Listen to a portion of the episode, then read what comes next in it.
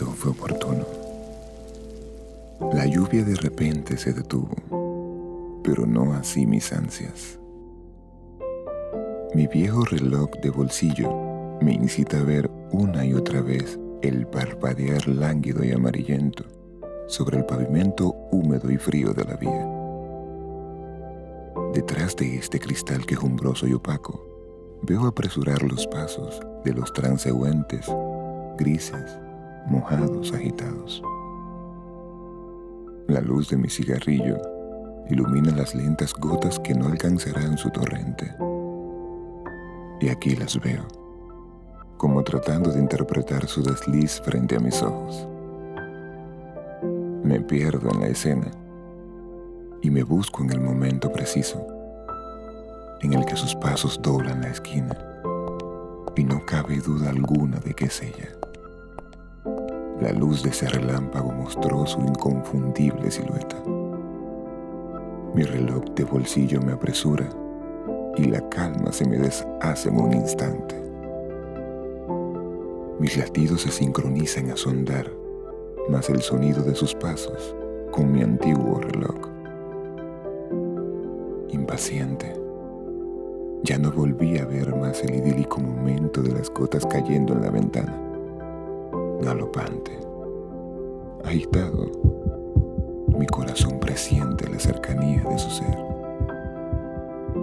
Imagino su olor hipnotizante atravesar más mis sentidos, la seda de sus dedos tocarme la piel sus labios tibios, acercarse a los míos. Juraría que es más cálida que el verano y que en sus brazos hay paz o hay un haz que me sostiene. Siento la humedad del aire sincronizada con la misma que brota de su piel. Imagino sus pasos cada vez más cerca de mi puerta. Es larga la espera. Es eterna como eterna la sensación de sentir mi sangre correr por mis venas, el sabor de su lengua que ya quiero tener, el impulso animal que nace en mis entrañas por tomarla, por hacerme de su paz, de su verano cálido y de su olor de nardos. Respiro. Respiro profundo. Resisto Resisto cada nota musical que simboliza su andar. Detrás de la manilla espero, sudoroso y nervioso espero. Mis brazos, mi piel y mi antojo, deseando que se acorte el tiempo. Anda, toca, toca la puerta, mi amor. ¿O no? Mejor entra de una vez y por todas apresúrate a mi locura, a esta hoguera de tu ausencia que siento que brota de mis huesos.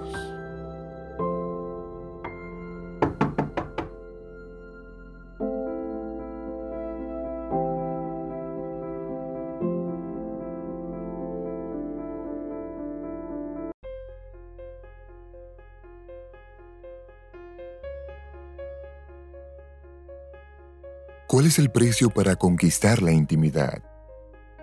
Ratos de soledad. Las personas de hoy en día huimos sistemáticamente de la soledad. Pretendemos nunca enfrentarnos a nosotros mismos. Ponemos la televisión o la radio. Agarramos el celular para así simplemente tener compañía y ocuparnos de otros asuntos. La soledad nos asusta, pero es necesaria en exceso y no buscada, hace sufrir mucho. La excesiva soledad nos provoca trastornos y depresiones. La depresión deviene de una vida estresada por una sobrecarga emocional. Solemos confundir el estrés con el exceso de trabajo. Y muy a menudo la ansiedad procede de una discrepancia entre lo que somos y lo que queremos ser, entre cómo vivimos y cómo nos gustaría vivir. Para esto tenemos que averiguar quiénes somos, y eso nos resulta muy difícil. La personalidad cambia.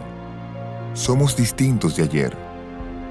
Debemos fijarnos en lo que hacemos, registrar la opinión de los que nos conocen desde hace tiempo y nos aprecian, ya que en nuestros comportamientos cotidianos está lo que somos. Estas opiniones nos las dan directa o indirectamente. Creemos que somos juzgados por nuestros comportamientos excepcionales, cuando realmente lo que nos define es lo cotidiano.